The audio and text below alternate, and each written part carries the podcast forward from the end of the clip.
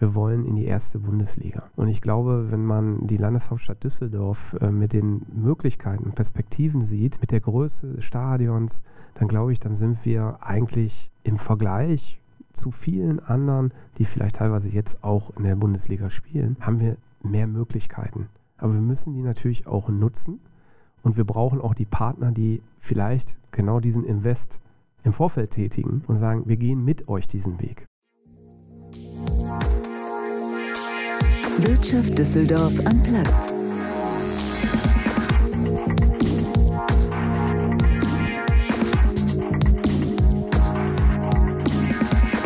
Liebe Zuhörerinnen und Zuhörer, wir, die iFishing GmbH, freuen uns sehr darüber, den heutigen Podcast präsentieren zu dürfen.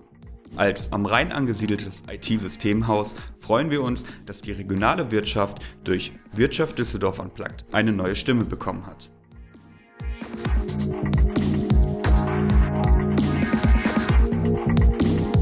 Hallo Düsseldorf. An diesem Wochenende startet unsere Fortuna in die zweite Bundesliga und beim ersten Heimspiel Ende Juli, da dürft ihr dann endlich wieder als Zuschauer ins Stadion. Das befeuert nicht nur die Fußball-Fankultur und die Spielfreude, sondern auch die finanzielle Situation des Vereins. Denn in der abgelaufenen Saison hat die Fortuna Millionen miese gemacht, jetzt können endlich wieder Tickets verkauft werden. Zum Auftaktspiel gibt es neben einem neuen Trainer noch viele andere Veränderungen, für die unser heutiger Gast verantwortlich ist. Christian Koke, Marketingvorstand bei Fortuna Düsseldorf. Er kümmert sich mit seiner rund 40-köpfigen Abteilung unter anderem um die Vermarktung, das Sponsoring und die Ticketverkäufe. Ob die digitale Dauerkarte, der Trikotdeal mit Adidas oder neue Unternehmenskooperationen, all das läuft über seinen Schreibtisch. Der 48-Jährige hat in Köln Sport studiert, viele Jahre für die Stadt Düsseldorf den Bereich Sportvermarktung vorangetrieben und dann bis 2019 den Verlag der WZ und des Express geleitet, bevor die Fortuna ihn verpflichtete. Ich bin Maximilian Nowroth, von Geburt an Fortuna-Fan und habe den Manager in unseren Podcast eingeladen, um mal über die Themen fernab des Spielfelds zu sprechen. Wie schafft er es, den Verein gewinnbringend zu vermarkten, ohne die Fans zu verprellen? Lohnt sich das Geschäft Fußball eigentlich, wenn das Stadion halb leer ist? Und worauf achtet er bei der Verpflichtung neuer Spieler? Ich freue mich sehr, dass ihr euch eine Halbzeitlänge Zeit nehmt für ein Gespräch über modernes Sponsoring, den Markenkern eines Traditionsvereins und die Frage, welche moralischen Grenzen es bei der Vermarktung gibt. Am Ende, da gibt es wie immer noch einen persönlichen Tipp und weil unser heutiger Gast mal Profi-Wasserballer war, dreht es sich ums Thema Naherholung am Wasser. Also, ab aufs Spielfeld mit Christian Koke. Wo genau sitzen Sie eigentlich im Stadion, wenn Fortuna spielt? Auf der Tribüne, relativ mittig, dass ich einen guten Überblick habe. Wer sitzt bei Ihnen? Klaus Alofs, Thomas Röttgermann und die Kollegen vom Aufsichtsrat. Also der Vorstand und der Aufsichtsrat zusammen sozusagen. Ganz genau. Wie ist da die Stimmung? Meistens sehr gut, wenn wir gewinnen. Wären Sie manchmal lieber im Block? Mit Sicherheit, weil äh, die Emotionen kann man definitiv im Block äh, mehr ausleben, als wenn man in offizieller Funktion für Fortuna Düsseldorf äh, arbeitet. Ähm, mit die größten Erfolge von der Fortuna waren ja die DFB-Pokalsiege 1979 und 1980. Waren Sie zu der Zeit eigentlich schon Fortuna-Fan? Ich habe es auf jeden Fall mitbekommen, weil ich 73 geboren worden bin. Und ähm, ich muss ehrlich sagen, darf ich glaube ich gar nicht so dem Klaus sagen. Ich fand Klaus Allof schon echt einen guten Spieler.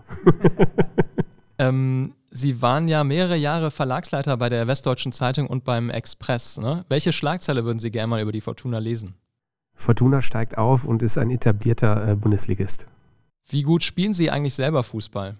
Ich glaube, ich komme äh, gut klar. Ähm, war jahrelang auch Torwart äh, bei meinem Heimatverein Tura 88 und äh, mir wurde damals eine große Karriere ähm, zugetraut, aber ich habe mich für eine andere Sportart entschieden. Ja, Sie sind ähm, Wasserballer und waren auch Profi früher, haben sogar Nationalmannschaft gespielt und waren Bundestrainer. Haben Sie aktuell mittlerweile noch Zeit für diesen Sport? Bundestrainer war ich nicht. Ich war oh. Bundesliga-Trainer ja. und äh, hatte das Angebot, äh, die Jugendnationalmannschaft zu trainieren. Mhm. Ich habe jetzt durch ein paar Verletzungen äh, im Moment nicht so die Zeit dazu. Wasserball ist einfach jetzt gerade zu dieser Jahreszeit ein wunderschöner Sport. Äh, geht auch zur Sache, muss sich durchsetzen, aber ähm, wenn die Verletzungen wieder in Ordnung sind, dann glaube ich, dann werde ich auch mal wieder ab und zu ins Wasser steigen.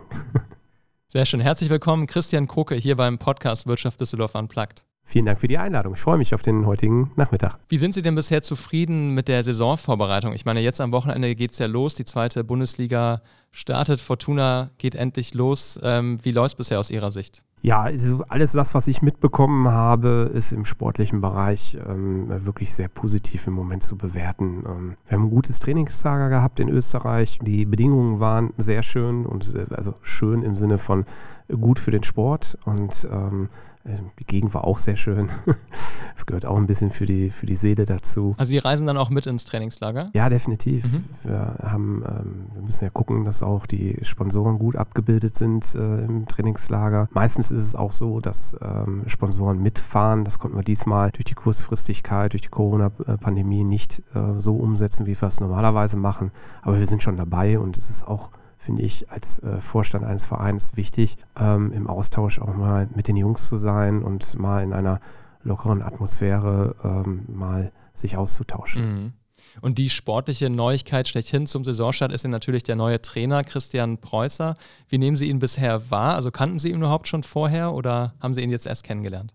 Ja, wir waren uns natürlich auf Anhieb sympathisch. Bei dem Vornamen ja. konnte das nur passen. Und ähm, als wir uns äh, kennengelernt haben, ähm, fand ich sehr beeindruckend, wie er ähm, eine, eine ganz klare Linie hatte und sofort auch eine unheimliche Sympathie ausgestrahlt hat. Und ich glaube, das ist ja auch das, was die Medien im Moment so rüberspielen. Ähm, er weiß, was er will mhm. und ist dabei sehr authentisch. Und ich glaube, das kann ich so aus meinem eigenen Trainerleben erzählen, ähm, ist das, glaube ich, eine der wichtigsten Sachen, dass man authentisch ist.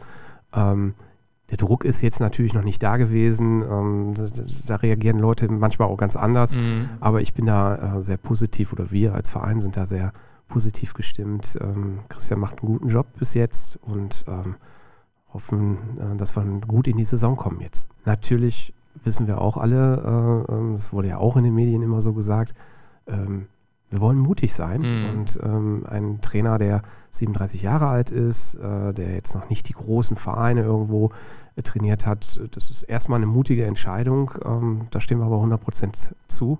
Und ähm, ich glaube, das, was er jetzt in seiner äh, Karriere schon geschafft hat, das äh, spricht für sich. Genau, also der, der Mut ist ja in dem Fall, dass Sie einen Trainer mit engagiert haben, der noch keinen Profiverein vorher trainierte, also nicht in der ersten oder zweiten Bundesliga unterwegs war. Das ist jetzt die Premiere für ihn. Also gehört es dann zur Authentizität auch dazu, zu sagen, Jungs, ich, das ist für mich auch die erste Saison, aber wir, wir wuppen das jetzt, oder? Das, das kann ich jetzt gar nicht genau sagen, mhm. wie er, ähm, ich glaube, es, er hat sich sehr schnell den Respekt in der Mannschaft äh, verdient, einfach durch die Sachen, die er gemacht hat. Mhm. Ähm, wie gesagt, ich bin auch nicht äh, jeden Tag am Trainingsplatz, äh, bin ich äh, nicht hundertprozentig der richtige Ansprechpartner.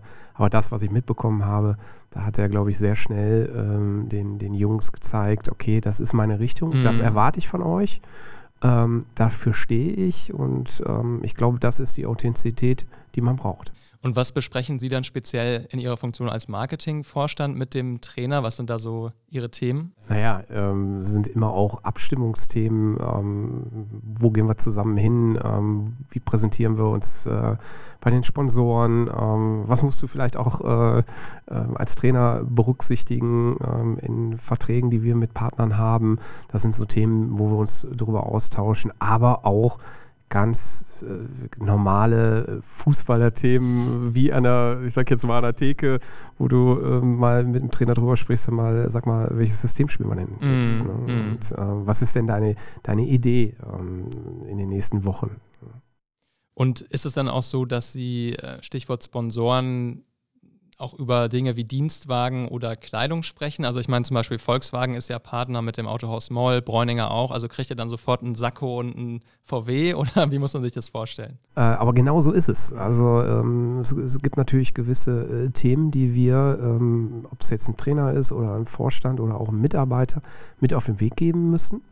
Und ähm, da ist zum Beispiel der, der, der Dienstwagen, äh, den wir den Trainer und Funktionsteam stellen, ähm, genauso wie die offizielle Kleidung, äh, ob es jetzt mit dem Ausrüster Adidas ist oder mit dem Fashionhaus äh, Bräuninger, äh, wo wir unsere Ausgehsachen. Äh, Dann platzieren Sie doch gerne das Modell. Also was für ein Auto kriegt er denn genau? das weiß ich jetzt gerade, glaube ich. Äh, also ich glaube, er hat ein Audi äh, ähm, Q5, wenn ich richtig informiert bin. Also das weiß ich jetzt gerade nicht ganz genau. okay, alles klar. Ähm, abgesehen vom Sportlichen, wahrscheinlich schauen Sie ja auch eher auf die finanziellen, ähm, ja, natürlich auf die Zahlen, aber auch auf die Situation des Vereins. Wie bewerten Sie das? Also wie startet der Verein finanziell in die neue Saison? Ja, ja. also mein, meine äh, Themenbereiche sind ja eigentlich alle B2B und B2C-Themen. Mhm. Und da geht es natürlich im Endeffekt äh, um die Einnahmenseite für den Verein. Mit Geschäfts- und Endkunden sozusagen. Ganz genau. Ja. Also unsere äh, Kunden nennen wir natürlich nicht Kunden, sondern das sind unsere Fans. Mhm. Ähm, aber im Endeffekt äh, sind sie natürlich auch dafür da, sie wollen ja auch was von uns haben, äh, sprich, ob es jetzt äh, Trikots sind oder auch andere Utensilien, die wir ähm, zum Verkauf anbieten. Mhm. Und somit sind sie natürlich dann auch, äh, sind wir in einer Kundenbeziehung mhm. mit, dem, äh, mit unseren Fans. Ähm, ich glaube, wir, wir starten nach so einer Phase, wie sie die Welt ja noch nicht gehabt hat, nach einer Corona-Saison, ähm, starten wir ganz optimistisch. Ähm, wir sind solide unterwegs jedem Fußballverein hat dieses Jahr ohne Zuschauer ähm, sehr wehgetan. Mhm. Und äh, wir haben es ja auch kommuniziert schon. Wir sind ganz gut durchgekommen, aber uns fehlt trotzdem natürlich was. Ne? Mhm. Also wenn man die letzte Saison sieht, da kann man da schon davon ausgehen, dass wir zwischen 8 und 10 Millionen äh, nicht einnehmen konnten, mhm. äh, alleine durch äh, Ticketeinnahmen. Ja.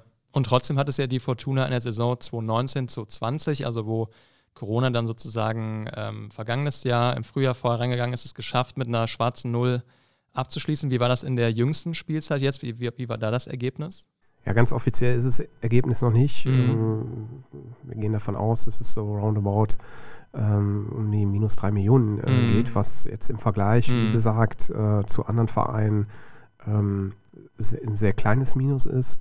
Wobei man diese Situation auch immer nicht hundertprozentig eins zu eins zu anderen Vereinen vergleichen kann. Und das ist auch gar nicht unser Ansinn, sondern wir wollen auf uns gucken, wir wollen solide wirtschaften. Ähm, das ist uns da, glaube ich, mit gelungen. Es ist so ein bisschen wie beim Fliegen. Ne? Mhm. Wenn, man, wenn man nicht mehr fliegen darf, äh, dann kann die Lufthansa oder die anderen Fluggesellschaften auch nichts dafür. Äh, und so ist es bei uns auch gewesen. Äh, wir durften keine Zuschauer zulassen und dann fehlt dann halt auch Geld.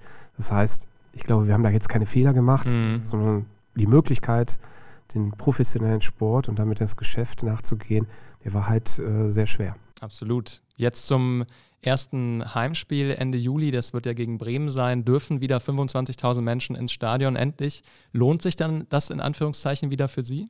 Ja, also wenn, wenn das so dann kommt, ähm, das, das kann man jetzt im Moment ja auch noch nicht ganz, ganz final sagen. Mhm. Wir gehen da zwar von aus, dass wir äh, bis zu 25.000 Leute reinlassen können, ähm, dann lohnt sich das schon für uns. Auf der anderen Seite muss man natürlich sagen, ähm, das ist ein Samstagabendspiel, das ist das Topspiel äh, des zweiten Spieltages, Samstagabend 20.30 Uhr. Mhm. Das Stadion wäre mit Sicherheit mit 40, 45.000 äh, äh, Personen zu gewesen. Und das tut uns natürlich dann am Ende des Tages trotzdem weh. Ja. Insgesamt müssen wir natürlich immer gucken, äh, wie sich die Corona-Situation äh, entwickelt. Denken Sie dann bei solchen Spielen, wo das Stadion halb leer ist, auch an die Sponsoren, dass die eben nur vor halb leerer Kulisse sozusagen sich präsentieren können? Ja, die, die, die positive Entwicklung ist natürlich auf der anderen Seite, äh, die mediale Öffentlichkeit ist natürlich mindestens genauso hoch, mhm. wenn nicht höher. Und ähm, das ist natürlich meistens, es kommt immer darauf an, was der Partner dann für ein Paket hat. Also ich sage jetzt mal, die ähm, großen Pakete, die äh, meistens überregionale Bedeutung haben, die trifft es dann nicht so stark, wie wenn ich sag jetzt mal, einen Promotion-Stand im Stadion hätte, mhm. dann äh, trifft es mich natürlich äh, ganz klar äh, vor Ort auch. Aber da haben wir auch aus den Erfahrungen der letzten Saison, glaube ich, mit allen Partnern gute Lösungen gefunden, dass wir Möglichkeiten geschaffen haben, gerade in die Richtung der Digitalisierung, um ähm, Mehrwerte zu schaffen, beziehungsweise auch gewisse Leistungen, die wir nicht leisten konnten, dadurch dann aufzufangen. Das klingt interessant, also quasi Vermarktung fernab von Banden und, und Auftritten im Stadion. Können Sie uns da ein paar Beispiele geben? Was sind dann Teile von solchen Paketen? Ich glaube, das ist so die Entwicklung, mhm. die wir ähm, im Sportsponsoring durchleben. Ähm, die reine Bande ist heute nicht mehr das, ähm, was, glaube ich, auch Firmen hinterher final zum Erfolg führt. Wir nennen das immer Perspektivwechsel. Wir wollen den Partner verstehen, wir wollen die, äh, die, die Ziele der Partner verstehen um dann ideale Lösungen zu finden. Mhm. Wir haben gerade über das Autohaus Moll und VW gesprochen. Ähm, das ist ein gutes Beispiel, die im Endeffekt gar keine Stadionwerbung machen bei uns, sondern wo wir wirklich digital Content entwickeln mhm. und darüber dann äh, Lead-Gewinnung ähm, für den Partner. Also, dass die mehr Autos verkaufen durch Sie als Partner. Im Endeffekt ist es natürlich, ne, das macht ja keiner ähm, einfach nur aus einem lieben Grund, mhm. sondern es geht um ähm, ein Business-Geschäft und äh, natürlich will der Partner meistens ist es das Ziel, irgendwo mehr zu verkaufen. Mhm. Oder Brand Awareness, sprich den Namen auch äh, im Markt zu bringen.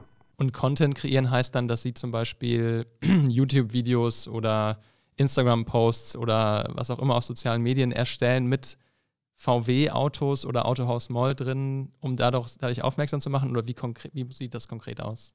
Es wäre zum Beispiel ein ähm, Beispiel, was ja. man so nehmen könnte. Ähm, wir haben letztes Jahr äh, den, den, Reifenwechsel, ähm, da haben wir noch einen weiteren Partner mit Toyo Tires, ne? dazu genommen, richtig. Also ja. Wirklich bestens vorbereitet. Nee, das kennt man ja vom Trikot, die sind ja immer auf dem Oberarm drauf. Ne? Ganz genau, ja. ganz genau. Ähm, da haben wir eine Dreierkombination sozusagen gehabt, also Toyo Tires, äh, das Autohaus Moll und äh, Fortuna Düsseldorf mhm. und haben dann mit einem Spieler oder mit mehreren Spielern einen äh, netten äh, Videodreh gemacht, ähm, was dann über die sozialen Medien gelaufen ist, ganz genau.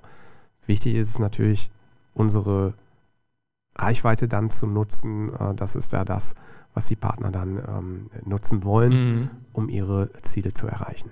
Das heißt, ähm, die Partner schauen sich dann wahrscheinlich auch ganz genau an, okay, wie viele Leads, also Neukunden, kamen denn durch unsere Vermarktung mit Fortuna? Das wird am Ende des Tages einer der Kriterien sein. Ich glaube, im Sport und gerade bei Fortuna Düsseldorf als größter Verein in der Stadt äh, Düsseldorf, als mit Sicherheit ein Leuchtturm in Düsseldorf, ja. ist es auch immer ein emotionales Thema. Also das mhm. kann man, glaube ich, im Sport nie ganz rausnehmen. Am Ende des, des Tages ist es aber so, dass man auch ähm, klare Fakten auf den Tisch legen muss und sagen muss, naja, wo ist denn die Reise hingegangen? Mhm.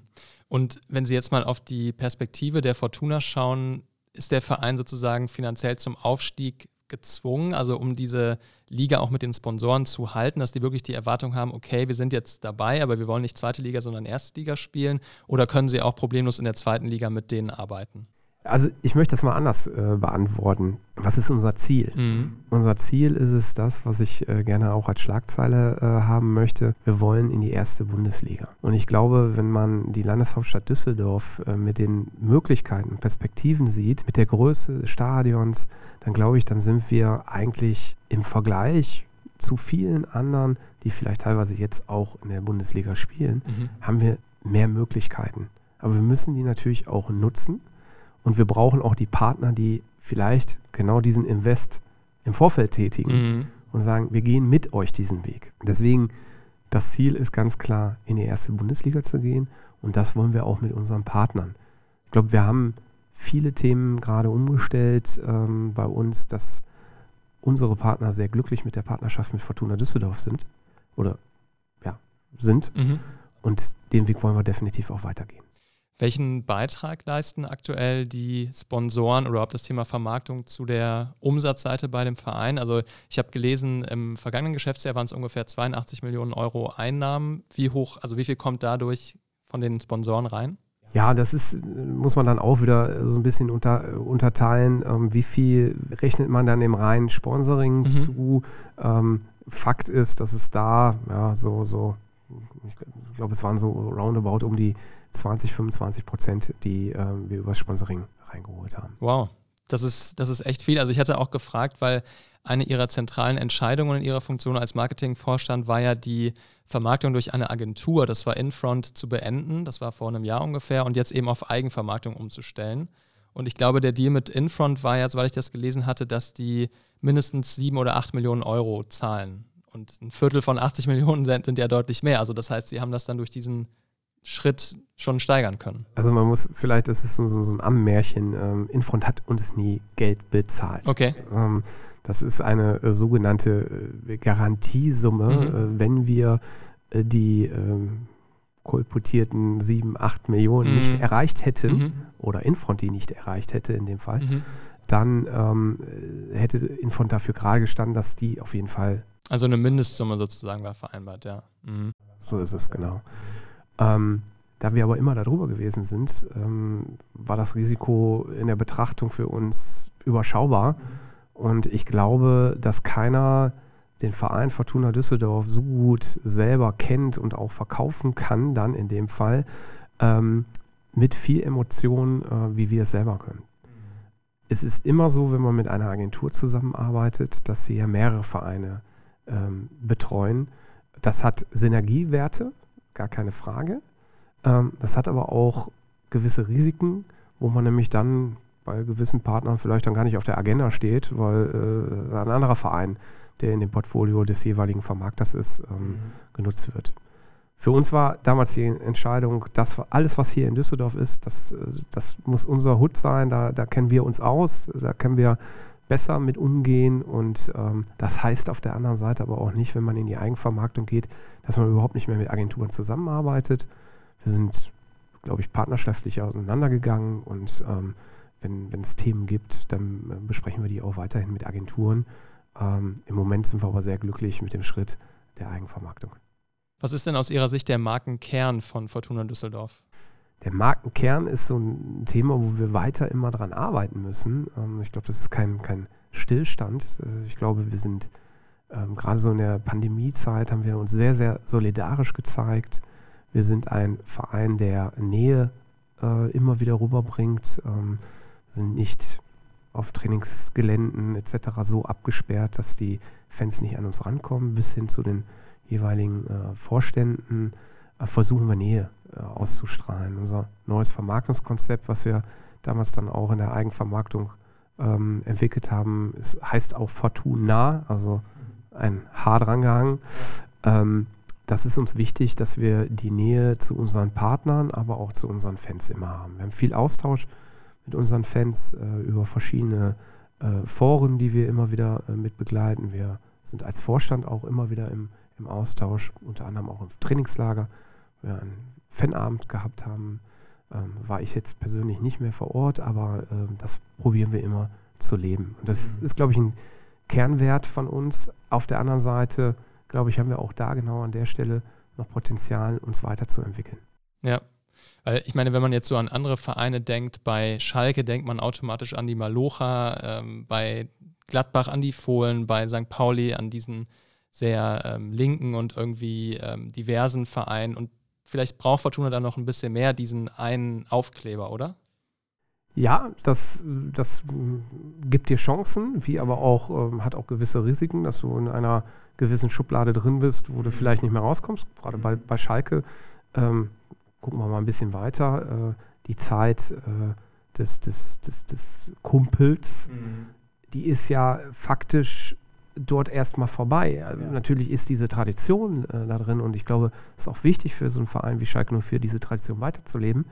Aber man muss sich auch weiterentwickeln und das ist das, was ich sage. Ich glaube, wir sind der, der, der Verein aus Flingern und ähm, mit Sicherheit auch äh, mit dem Image des, des, Arbeitervereins, aber wir sind auch in einer sehr modernen Metropole Düsseldorf und ich glaube, es, es tut uns gut, unsere Werte immer hochzuhalten. Wir wollen immer bodenständig sein. Auf der anderen Seite müssen wir auch gucken, wie sich Düsseldorf entwickelt und wie wir uns als Verein dann damit auch entwickeln. Ist das nicht auch eine große Herausforderung für Sie, diese Waage zu finden zwischen der Nähe Fortuna zu den Fans, die ja bloß keine Überkommerzialisierung wollen, die den Verein nicht ausverkaufen wollen, aber dann natürlich auch die Nähe zu den Sponsoren, die wissen wollen, okay, wie bringt mir Fortuna nicht nur Emotionen, sondern auch eben mehr Kunden? Also, dass Sie da diese, diese Waage halten. Ja, das ist, das ist eine tagtägliche Herausforderung. Das ist definitiv so. Ne? Ich habe es vorhin ja schon mal gesagt, wir sind ein Profisportverein. Das heißt, wir sind darauf angewiesen, ähm, Gelder zu generieren. Und auf der anderen Seite wollen wir diesen Kern von uns äh, nicht verlieren, dass wir eine Nähe haben. Und mhm. Ich habe damals ähm, bei meiner Vorstellung gesagt, ähm, ich werde mit Sicherheit nicht alles vermarkten, was es zu vermarkten gibt. Ähm, so ein schönes Beispiel ist immer das äh, Fangnetz hinter den Toren. Mhm. Ähm, das muss nicht sein. Das äh, gibt andere Möglichkeiten, wie wir es zum Beispiel mit Moll geschaffen haben, wo man ähm, auf einer sehr charmanten Art und Weise die Partner platzieren kann und auf der anderen Seite aber auch die Bedürfnisse der Fans äh, berücksichtigen kann. Uns gelingt es aber auch nicht immer. Das ist so. Da sind manche äh, unsere Perspektiven und die Perspektive des Fans manchmal auch konträr. Das ist so, das gehört auch dazu. Ich kann mir vorstellen, Sie haben seit der Umstellung auf die Eigenvermarktung, auf die Eigenvermarktung mit vielen neuen möglichen Partnern verhandelt. Gab es da welche, wo Sie gesagt haben, nee Christian, wenn ich den jetzt nehme, dann kann ich nicht mehr mit den Fans reden? Ähm, eigentlich nicht, weil äh, wir haben natürlich auch in unserer Betrachtung, äh, welche Partner passen zu Fortuna Düsseldorf, äh, machen wir ja vorher ein Screening mhm. und, und, gucken uns das an. Natürlich kann man da auch mal falsch mitliegen, mhm. aber prinzipiell, glaube ich, haben wir da schon mal für uns selber unsere äh, Werte äh, aufgelegt, wo wir sagen, das ist, ähm, das ist für uns wichtig und ähm, das ist auch für die Fans wichtig. Auch das ist ein Punkt, den wir in unseren Unterlagen mit drin haben. Es bringt überhaupt nichts, wenn der Partner was umsetzen möchte, was wir wissen, was der Fan nicht akzeptiert. Können Sie da ein Beispiel für so eine rote Linie bringen? Ach, ich glaube, die, die, die rote Linie jetzt im Vorfeld mhm. Äh, zu sagen, ist, glaube ich, gar nicht so einfach, sondern man muss reden miteinander. Mhm. Ähm, mit Sicherheit in der, in der Vergangenheit gab es Gewinnspiele in der äh, Stadionpause äh, oder Spielpause, die bei den Fans nicht gut angekommen sind. Und dann bringt es dem Partner auch nichts, wenn die ganze Zeit nur geboot wird mhm. oder alle Leute drehen sich um und wollen es nicht sehen. Ja. Dann sind das gar nicht die roten Linien, sondern dann ist es genau dieser Austausch, den man haben muss und diesen Perspektivwechsel, den ich gesagt habe, den wir, glaube ich, besser verstehen, also wir beim Vermarkter, mhm. als jeder Vermarkter. Der Vermarkter möchte erstmal vermarkten, dass was offen ist. Und ähm, dem ist das erstmal egal, weil mhm. er pro verkauftes Sponsoring-Paket seine Provision kriegt. Ja. Und wir gehen da, glaube ich, etwas anders mit um ähm, und wollen diese beiden äh, Bereiche dann auch zusammenführen, mhm. dass der Fan auf der einen Seite zufrieden ist und wir natürlich als Verein auch. Also es ist ja wirklich interessant, wenn man auf der Fortuna Homepage mal auf den Bereich Partner klickt. Das habe ich gemacht, deswegen kannte ich ein paar von denen. Einige haben wir schon genannt. Äh, Xiaomi ist zum Beispiel auch dabei, der chinesische Handyhersteller, der jetzt seit neuestem sogar Apple weltweit überholt hat, Platz 2 ist beim Marktanteil. Ähm, aber zum Beispiel auch ein Gauselmann, die ja, ähm, ja, Glücksspiel und auch Casinos betreiben, die ja auch diese Merkur Spielarena, die, also den Namen für die Arena gegeben haben. War Gauselmann nicht so ein, Verein, äh, so ein Unternehmen, wo sie gedacht haben, naja, Glücksspiel, Sportwetten, hm, das könnte irgendwie ethisch schwierig werden?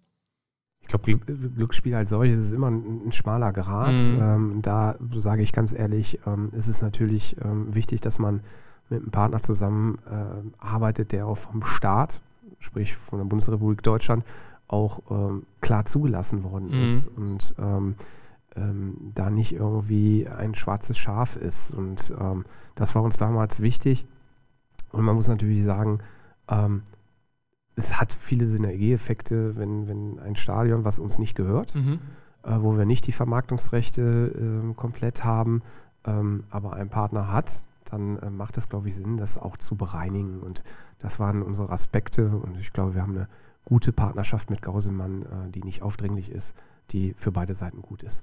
Ihnen gehört, also der Fortuna gehört nicht das Stadion. Äh, das heißt, Sie können auch nicht entscheiden, wie das Stadion heißt oder mitentscheiden? Naja, erstmal nicht, weil mm. wir sind Mieter, ja. ganz genau. Und ähm, natürlich sind wir in einem Austausch, aber der Austausch, wie es bei zwei Partnern halt ist, äh, ist manchmal halt äh, nicht immer die gleiche Richtung. Das, mhm. das, ist, glaube ich, ganz normal. Und die, die, die Stadt, Schrägstrich, die Live hat äh, ihre Interessen und Fortuna Düsseldorf hat auch ihre Interessen, die sie da gerne durchbringen will. Und ähm, es würde uns als Verein natürlich äh, besser gefallen, wenn wir alle äh, Rechte bei uns hätten. Wie würden Sie das Stadion dann am liebsten nennen oder wie sollte es dann heißen? Vielleicht würde es dann Rheinstadion wieder heißen und äh, der Partner, den wir äh, gewinnen, äh, geht so einen Weg mit. Mhm. Das gibt es ja auch. Das wäre vielleicht eine Möglichkeit, äh, die wir favorisieren würden, aber das, das muss man dann mit dem jeweiligen Partner auch besprechen. Das würde ja auch, also eine Umbenennung zu Rheinstadion wieder voll auf ihre Fortuna einzahlen, oder? Weil jeder Fan sagt ja Rheinstadion eigentlich. Ja, das ist so. Oder erinnert sich an die guten alten Zeiten, sage ich mal, im Rheinstadion, ja. Das ist so, obwohl es eine ganz andere, in Anführungsstrichen, Schüssel ist, mhm. ähm, lieb genannt. Und ähm, ja, ich glaube aber nichtsdestotrotz ist es ähm, in der Partnerschaft, die wir jetzt auch mit, mit Merco haben, ähm, für alle Beteiligten rein aus den wirtschaftlichen Aspekten heraus auch eine, eine gute Partnerschaft. Mhm. Eine Neuerung für die Fans ist ja auch, dass die Dauerkarte erstmals digital verfügbar ist, heißt jetzt äh, Supporter Pass. Wie kommt das bei den Fans bisher an? Ja, also am Anfang war es mal äh, äh, laut, weil ich glaube, ähm, das ist auch normal, immer wenn man was verändert, was, mhm. ähm, was kein anderer Bundesligist sich getraut hat, dann äh, ist was Neues immer auch erstmal ähm, kommunikationsbedürftig. Weil manche Leute gesagt haben, okay, ich zahle 189,50 Euro, habe aber eigentlich noch kein Ticket, sondern erstmal nur ein Vorverkaufs Vorkaufsrecht. Ne? Das ist, das ist richtig, wobei äh, man halt auch ganz klar sagen muss, erstmal ändert sich gar nicht so viel. Mhm. Das Einzige, was sich ändert ist, und das hängt aber halt an den Corona-Bedingungen zusammen, dass ich ähm, meinen Platz, den ich normalerweise habe, mir damit weiterhin sicher das ist ein normaler Weg, wie jede Saison sonst auch. Mhm. Der ist preiswerter, jedenfalls zu 95 Prozent der Fälle. Und dann muss ich mir ein Ticket dazu holen. Das geht leider nicht anders. Mhm. Und deswegen war dieser Weg, glaube ich, ein sehr fairer für beide Seiten. Auf der einen Seite waren wir schon auch auf die Einnahmen ähm, der Dauerkarte oder in dem Fall jetzt des Supporterpass ähm, angewiesen. Mhm. Und das haben wir auch in vielen Fanrunden besprochen. Ähm, und die großen Fanvereinigungen haben uns da ja dann auch ähm, unterstützt und haben auch gesagt, nein, das ist gut. Und ähm, auf der anderen Seite muss der Fan natürlich im Moment nochmal ein Ticket holen. Es mhm. geht aber leider nicht anders, weil wir immer erst kurz vorher wissen. Klar, ich meine, Sie können ja nicht vorplanen, wie die Corona-Regeln bis zum Ende der Saison sein werden. Ne? Und äh, wie viele von diesen Pässen haben Sie bisher verkauft? Roundabout 13.000, sprich äh, die Zahlen ähm, geben da eigentlich ein klares Signal, dass das Thema dann nach anfänglichen Schwierigkeiten der Kommunikation äh, sehr gut angekommen ist mhm. und ähm, wir damit auch das erzielt haben, was wir eigentlich äh, wollten. Wobei ich mich an Saisons erinnere, wo ja schon auch 20.000 plus Dauerkarten verkauft wurden. Also haben Sie da Fans verloren? Das kann man, glaube ich, jetzt im Moment in dieser Phase nicht hundertprozentig ähm, beantworten. Mhm. Ähm, das ist richtig, wir sind äh, in der Erstligasaison bei 25.000 Dauerkarten gewesen. Mhm. Ähm, das kann man jetzt aber nicht vergleichen. Das wäre, mhm. glaube ich, der, glaub, der Vergleich, der würde hinken, weil einfach so viele Schwierigkeiten durch die Corona-Pandemie vorhanden sind, ähm, dass das mir unheimlich schwer fallen würde, das zu vergleichen. Aber Sie können es ja mit der Vorsaison vergleichen. Da sind wir auf gleichem Niveau. Okay, ja. Das ist positiv. Und ähm, haben Sie auch Ideen, um die Leute, die ins Stadion gehen oder vielleicht auch die Leute, die Mitglieder sind bei der Fortuna, jünger oder weiblicher zu machen? Also einfach dafür zu sorgen, dass es ein bisschen ja, ähm, mehr de der Durchschnittsgesellschaft entspricht, weil ich glaube, die Mitglieder sind relativ alt, Mitte 40 ne, im Schnitt. Ähm, haben Sie da Pläne für die Zukunft? Ja, absolut. Ich glaube, ähm, dass wir uns äh, den Gegebenheiten anpassen müssen. Ähm, äh, wie, wie, das ist ein, ein Wort, die Fanszene nicht gerne hört, aber wie wird es, wie wird der Fußball heute kom, äh, konsummäßig aufgenommen? Und ähm, mhm, da glaube mhm. ich, da können wir gar nicht von anderen Fußballvereinen lernen, sondern da, da sollten wir gucken, wie sind äh, Abo-Modelle für Mitglieder äh, bei anderen ähm, Unternehmen, wie mhm. zum Beispiel Netflix, wie zum Beispiel Prime. Ähm, das sind, glaube ich, Themen, da müssen wir uns mit auseinandersetzen als Fußballverein. Da können wir auch von lernen. Ähm, Wie kann Fortuna Düsseldorf von Netflix lernen? Naja, man sieht ja, dass ähm, eine, eine Basisbeitrag, ähm, den man bei Netflix leistet und mhm. dann Zusätze dazu bucht, mhm. dass sowas sehr gut funktioniert. Und ich glaube, ähm, gar nicht um ins Detail zu gehen, was sind jetzt eigentlich dann Zusätze bei uns, die man ja. dann bekommen kann. Ähm, ist das aber ein Modell, wo ich glaube, in Zukunft jüngere Leute, weil sie nämlich nur noch mit solchen Themen in Kontakt kommen, mhm. ähm, sehr stark ihre Richtung setzen. Mhm. Das heißt ja nicht, dass wir ähm, die traditionellen Themen ähm, über Bord schmeißen, aber wir müssen uns mit solchen Themen auseinandersetzen und die junge Gruppen, Zielgruppen äh, verstehen. Ich habe das Verlagswesen halt auch klar gemerkt, wenn man ähm, Kinder äh, sich anguckt, die, die 12 sind, 13 mhm. sind, die kommen selten mit einer Geprint-Ausgabe in, in Kontakt. Ja. Also muss man ja das Geschäftsmodell ändern, sonst kann man ähm, einpacken, äh, kriegt man seine Nachrichten nicht mehr verkauft. Aber finden Sie das vergleichbar mit dem Fußball, dass die Jugend von heute in Anführungszeichen nicht mehr diese klassischen 90 Minuten analog im Stadion, dass sie das nicht mehr wollen? Sehen Sie das so wie, wie Print-Journalismus? Nee, das, das will ich jetzt nicht mit dem, mit dem Print äh, vergleichen. Ich glaube Mhm. schon, dass äh, ist ja auch wissenschaftlich äh, bestätigt, dass Mhm. die Aufmerksamkeit von äh, jungen Menschen ähm, deutlich geringer ist, als es äh, vielleicht bei uns beiden äh, noch der Fall war. Ja. ähm, wobei ich ja noch ein bisschen älter bin als sie.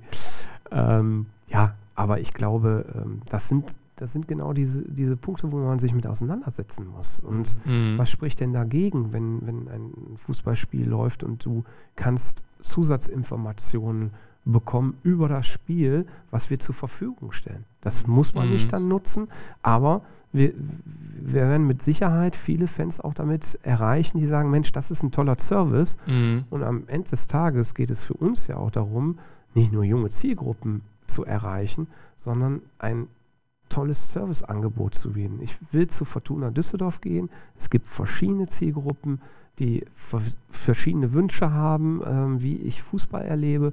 Und das ist einer unserer Aufgaben, ähm, das auch mit den Fans zu besprechen. Mhm. Äh, wie, wir können, wie können wir das abbilden? Eine äh, letzte Neuerung für die kommende Saison, die ich, über die ich noch mit Ihnen sprechen wollte, ist ja das Trikot. Es ist ja so, dass äh, U-Sport nicht mehr der Ausrüster ist, sondern Adidas. Ich glaube, gemeinsam mit Eleven Sports, diesem ja, Ver Verkäufer von oder Online-Shop von, von Trikots. Ähm, wie kam es zu diesem Wechsel? Also wie immer äh, bei einem Ausrüster hat man eine Laufzeit von roundabout vier bis fünf Jahren. Mhm. Und ähm, irgendwann kommt halt die Phase, wo man wieder in die Gespräche gehen äh, muss. Äh, in unserem Fall war das dann ähm, zum Anfang oder die Pandemie kam halt Mhm. auf uns zu, ähm, was mit Sicherheit äh, nicht die optimale äh, Phase war. Und U-Sport, ähm, die sich ja jetzt in anderen Vereinen auch zurückgezogen hat, hat dann halt auch gesagt, also wir werden das Thema äh, Fortuna Düsseldorf so nicht weitermachen Mhm. können, wollen. Und ähm, wir sind aber selber, und das ist ja auch eine Verpflichtung von uns, ähm, in den Pitch gegangen, haben mit roundabout 18 äh, Ausrüstern, Ich wusste gar nicht, dass es so viele gibt. ja, es gibt mehr als man denkt, Ja.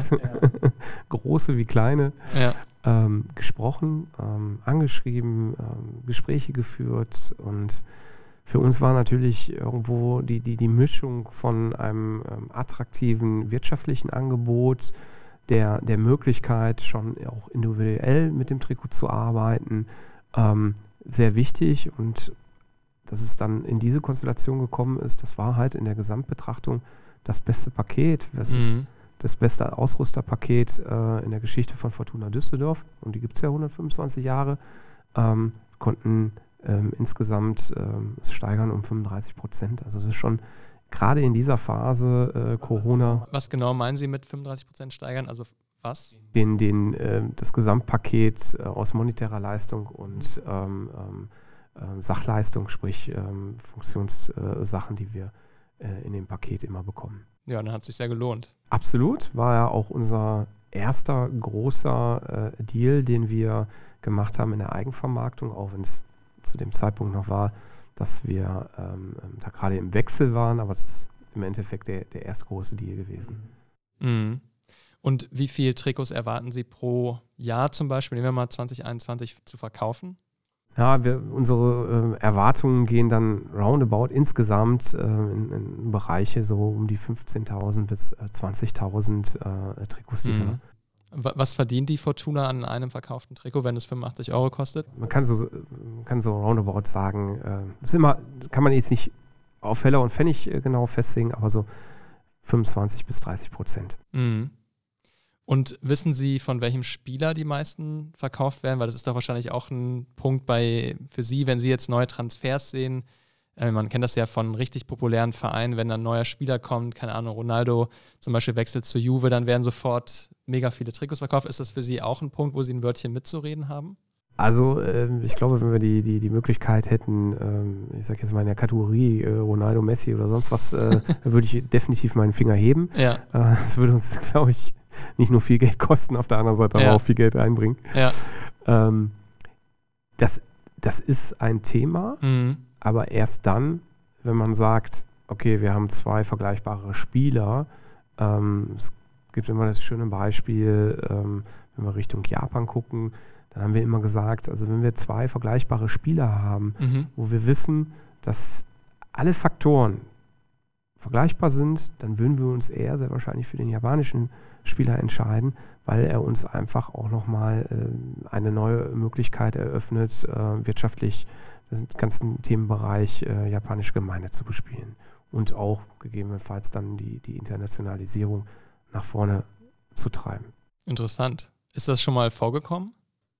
Ja, mit beiden Spielern, Haraguchi und ähm, ähm, Usami, ähm, ist Mhm. es definitiv so gewesen, dass wir eine viel höhere Popularität äh, in Japan genossen haben.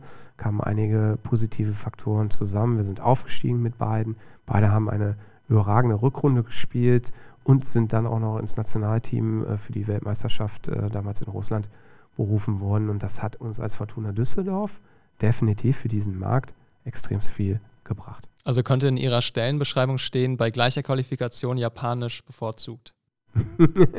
Kö- könnte man so sehen. Wie gesagt, ähm, am Ende des Tages äh, ist es natürlich dann eine sportliche Entscheidung, ähm, die ähm, der Sportvorstand dann auch zu entscheiden hat. Aber auf Ihre Frage von gerade nochmal zurückzukommen, wenn so ein Thema wäre, dann tauschen wir uns genau über solche Themen aus. Mhm. Und noch die erste Frage, die ich noch nicht ganz beantwortet habe. Ja. Ich glaube, wir verkaufen in der Saison die meisten Trikots mit dem Namen äh, Shinta Appelkamp, ja, der ja auch japanische Wurzeln hat. der auch japanische Wurzeln hat, ja. Ähm, eine Sache, die sich nicht ändern wird auf dem Trikot, ist ja der Sponsor. Hauptsponsor bleibt Henkel. Wie wichtig ist das Unternehmen für Fortuna und auch für die Finanzstärke der Fortuna?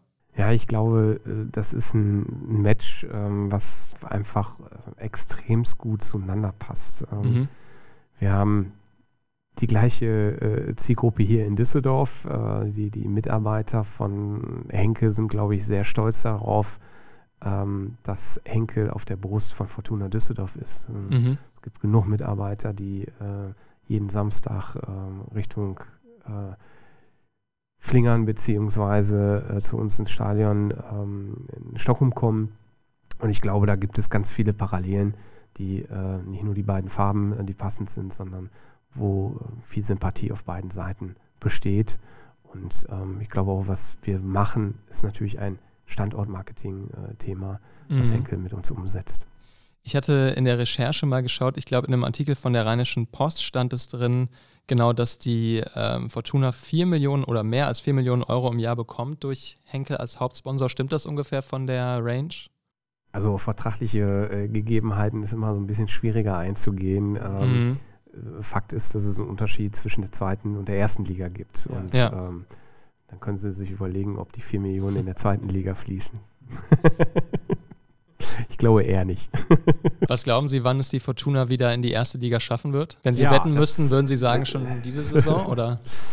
Na, ich glaube, das wäre jetzt nicht seriös, wenn ich ähm, Ihnen sage, ähm, wir steigen dieses Jahr äh, definitiv aus. Ich glaube, es ist die attraktivste zweite Liga, äh, die es je gab, mit tollen großen Namen, mit tollen Stadien, wo wir entweder hinfahren oder Mannschaften, die äh, uns hier in Düsseldorf besuchen. Das ist, glaube ich, eine ganz tolle Herausforderung. Die Spieler freuen sich da sehr drauf.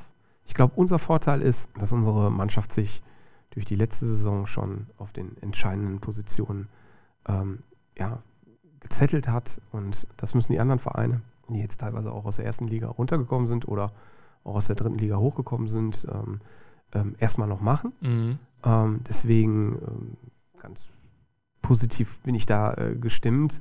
Ob es dann am Ende des Tages für einen Aufstieg reicht, das äh, kann man, glaube ich, jetzt noch nicht beurteilen. Dafür muss man auch noch mal ein bisschen beobachten, wie ist so diese Transferphase, die dann zu Ende geht, äh, wie stehen die Mannschaften dann äh, final auf dem Platz. Äh, das kann man heute noch nicht sagen, eine Mhm. Woche vor Start.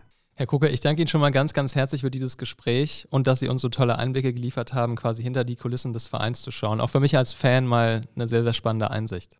Ja, ich habe ich hab gemerkt, das ist nicht nur Fansicht, sondern äh, sie waren äh, tief in den Themen drin und deswegen hat es sehr viel Spaß gemacht. Das freut uns sehr. Allerdings werde ich Sie nicht entlassen, ohne unser Ritual zum Schluss, nämlich noch einen persönlichen Tipp abzuholen. Und Sie haben ja schon am Anfang erzählt, Sie sind immer noch begeisterter Wasserballer. Können Sie uns erzählen, wo man am besten rund um Düsseldorf mal ans Wasser gehen sollte, um sich mal für einen Tag vielleicht so einen Sommer in der, in der Nähe zu holen? Ja, der Klassiker hier in Düsseldorf ist, äh, denke ich, der Unterbacher See. Ähm, ich bevorzuge es allerdings äh, dann ein bisschen weiter äh, Richtung äh, Düsseldorfer Norden zu fahren, sprich nach Duisburg. Und äh, da rund um die Wedau ähm, kann man, glaube ich, einen tollen Tag erleben, vom Kletterpark über Fußballplätze, Wasserspielplätze und einfach auch in die Widau zu gehen. Und äh, das macht sehr viel Spaß. Persönlich bin ich da in einem Privatverein. Das ist natürlich dann nicht ganz so einfach, aber da gibt es viele Möglichkeiten, auch einen wunderschönen Tag zu ver verbringen. Vielen Dank. Dann auf eine gute Saison und 95 Ole. 95 Ole. Vielen Dank. Wirtschaft Düsseldorf am Platz. Ja, liebe Leute, Abpfiff. Das war Wirtschaft Düsseldorf Unplugged für heute. Vielen Dank, dass ihr zugehört habt und wir sind jetzt natürlich sehr gespannt zu erfahren, wie euch dieses Gespräch mit Christian Koke gefallen hat.